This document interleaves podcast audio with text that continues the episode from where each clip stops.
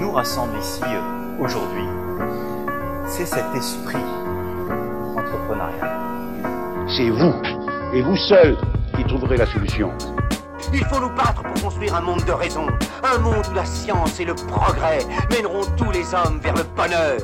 Bonjour à toutes et à tous et bienvenue dans le Paris Humaniste, le podcast qui vous présente l'histoire de personnes qui ont essayé de remettre l'humain au centre de leur projet entrepreneurial.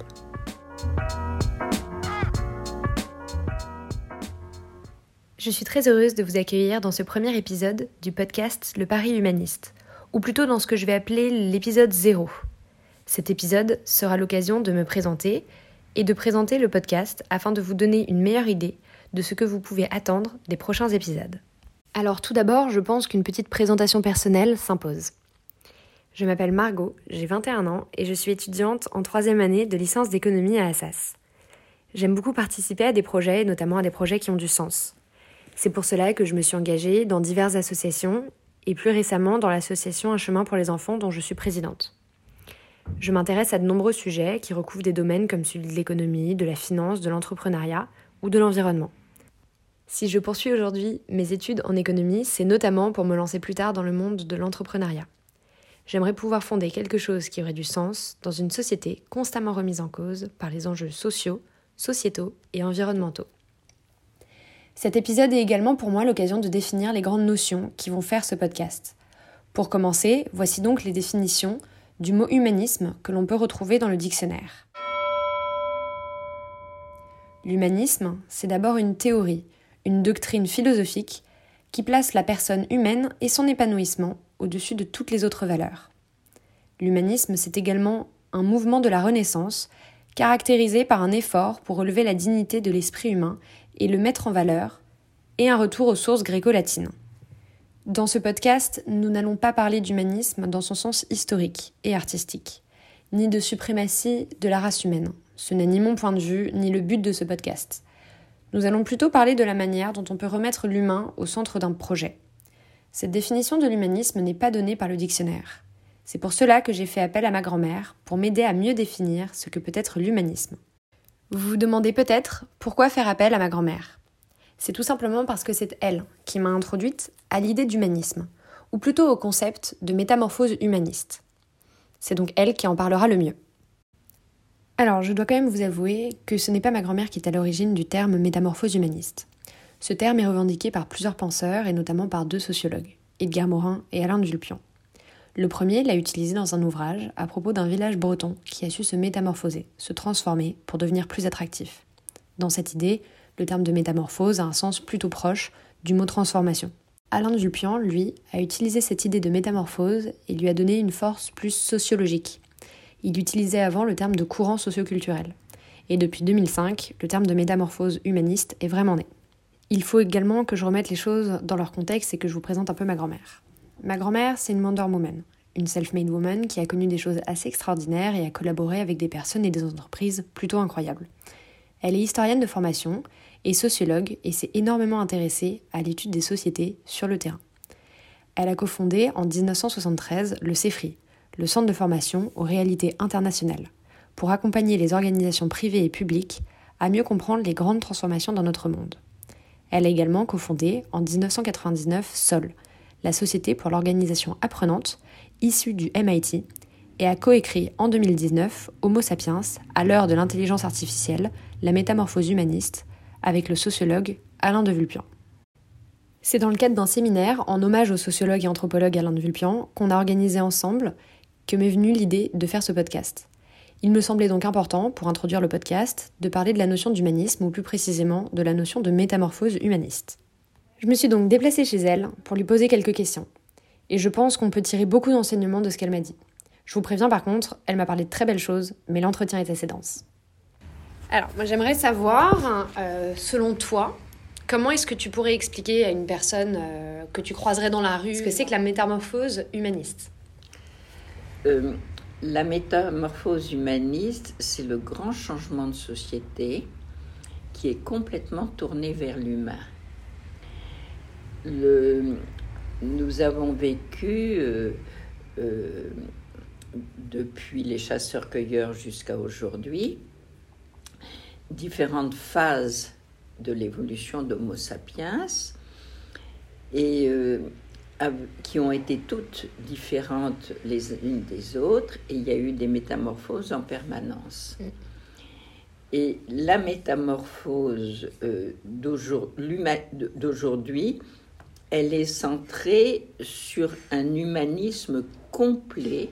Mm. On est tourné vers l'autre et probablement elle est née il y a une centaine d'années, mm. au moment où on a fait des mariages d'amour, mm. où on s'est libéré de toutes les contraintes euh, euh, sociales qui faisaient qu'on appartenait à un groupe ou à un autre. Ou à une religion, ou à une autre, ou à un syndicat, ou à un autre, ou à un mm. parti politique, ou à un autre. Et on s'est libéré de tout cela. Et là, on parlait, euh, nous étions des individus complètement noyés dans la masse, cette masse pouvant être votre parti, votre syndicat, votre mm. religion, votre organisation sociale, etc. Et ces individus sont devenus des personnes mm. à part entière. Elles sont libres et elles veulent développer mm-hmm. leur propre personnalité. Alors, la métamorphose humaniste, c'est une, une explosion de, des personnalités qui sont libres mm-hmm. et qui euh, peuvent vraiment s'exprimer dans leur famille, parce qu'il n'y a plus l'autorité parentale mhm. et que le leadership dans la famille change, mhm. dans leurs relations sociales, ils les choisissent mhm. eux-mêmes pour savoir à quelle association ils vont, ils, vont euh, dans laquelle association ils vont travailler, ils vont faire partie, euh, ils choisissent eux-mêmes leurs études ou de ne pas en faire, ou de, d'être euh, des artisans, ou, mais ils choisissent leur vie. Et en cela, euh, ils s'épanouissent. Mm. et ils, euh, ils n'ont plus comme unique fonction survivre, parce que nous vivons dans une société difficile, mais un peu moins difficile qu'avant il, euh, et ce qu'il cherche, c'est s'épanouir. J'avais raison, non? C'est assez dense. Pour un peu plus de contexte pour la question qui suit, voici quelques éléments de la vie de ma grand-mère. Elle habitait à Moscou à la fin des années 60, dans le cadre d'une mission diplomatique de mon grand-père. Elle y a vécu deux ans, dans ce qui était encore une dictature russe. Elle est très attachée à ce pays, dans lequel elle est revenue habiter plusieurs décennies plus tard, après la chute de l'URSS, pour aider la Russie à se convertir à l'économie de marché. Alors j'ai une autre question après cette belle définition, euh, je voudrais savoir comment est-ce que toi, tu l'as observé dans ta vie, cette métamorphose? Est-ce que tu as des exemples d'événements particuliers où tu t'es vraiment dit ça, c'est vraiment la définition même de la métamorphose humaniste? Alors j'ai été euh, élevée dans une famille où il y avait une forte autorité du père et une forte autorité de la mère. une personnalité de la mère très forte. Mm. Et les enfants, nous étions euh, entre les deux. Mm. Et on... C'était extraordinairement intéressant parce que comme ils avaient des opinions euh, différentes, nous, nous savions faire une espèce d'équilibre naturel entre l'autorité du père, mais qui avait beaucoup d'humour, on pouvait euh, jouer avec lui avec, euh, par l'humour. Et avec notre mère, c'était euh, sur le plan politique un peu plus difficile parce qu'elle avait un petit peu moins d'humour. C'était une très grande dame. Et j'ai senti ce besoin quand j'étais étudiante. C'est dans mm. ma vie d'étudiante que j'ai senti un profond besoin de me libérer mm. et d'être moi-même. Et cette vie d'étudiante, je l'ai choisie. Mm. Je l'ai choisie d'abord parce que je voulais être historienne. Mm. Euh, j'aurais même songé à faire l'agrégation. Euh, Ma mère m'a dit non, non, non, tu dois faire Sciences Po, c'est là où on se marie. Bon. Et bon, je me suis laissée faire, mais ma vie d'étudiante a été une vie de liberté. Le deuxième moment clé, c'est Moscou. Mm.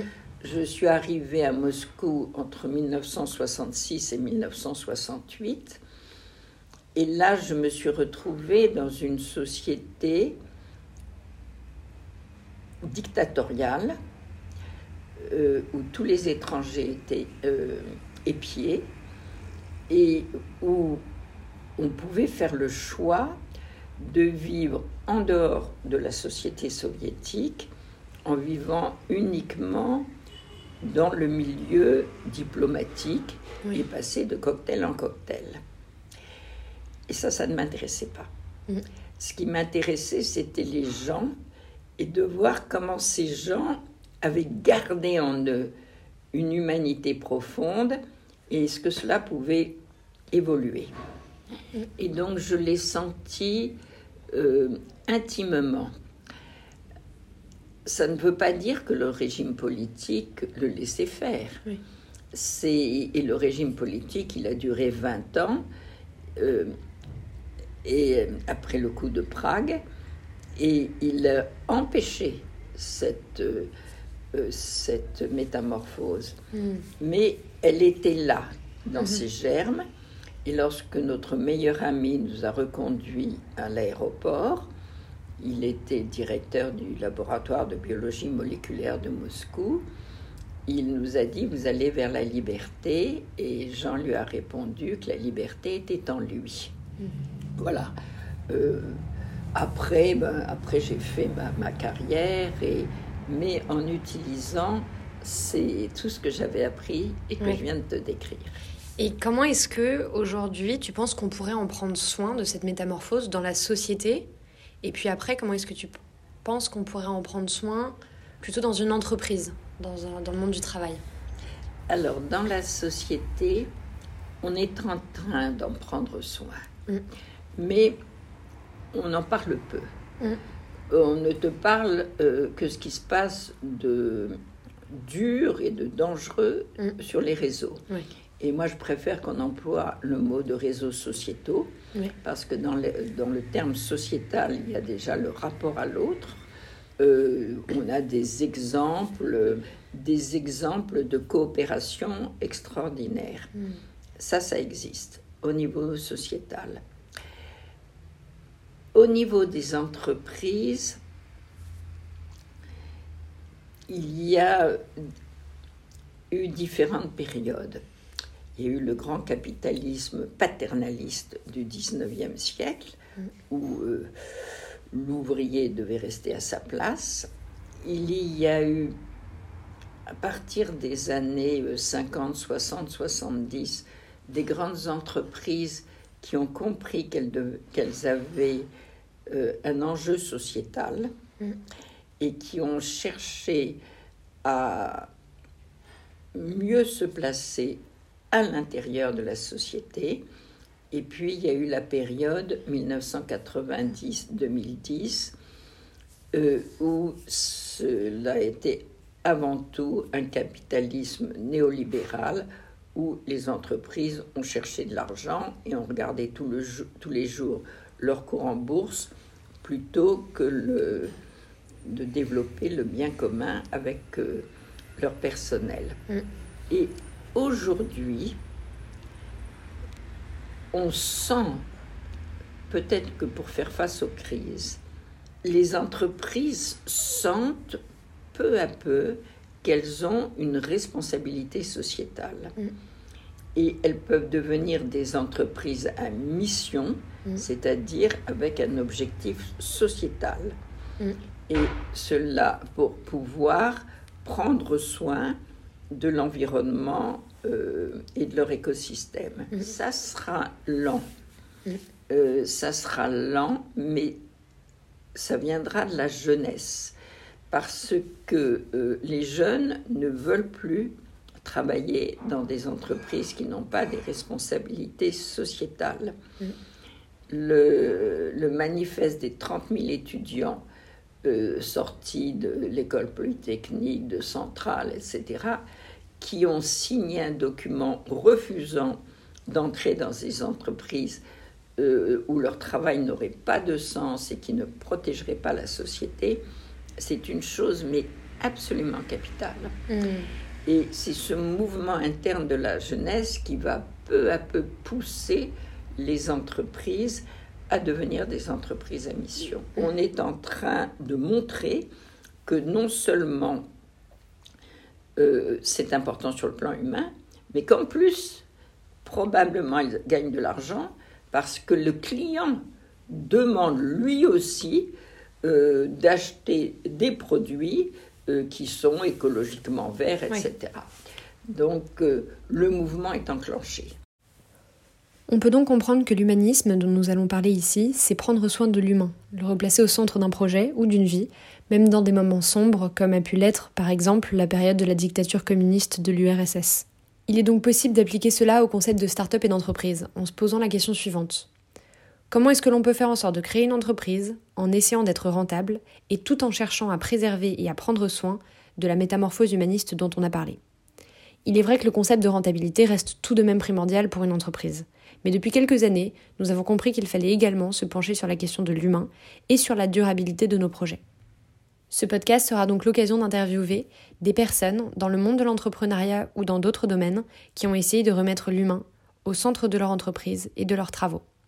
Dans les prochains épisodes, j'interrogerai donc des personnes qui ont essayé de faire le beau pari de créer une nouvelle entreprise, tout en gardant en tête cette idée d'humanisme. Bref, des personnes qui ont fait un pari humaniste.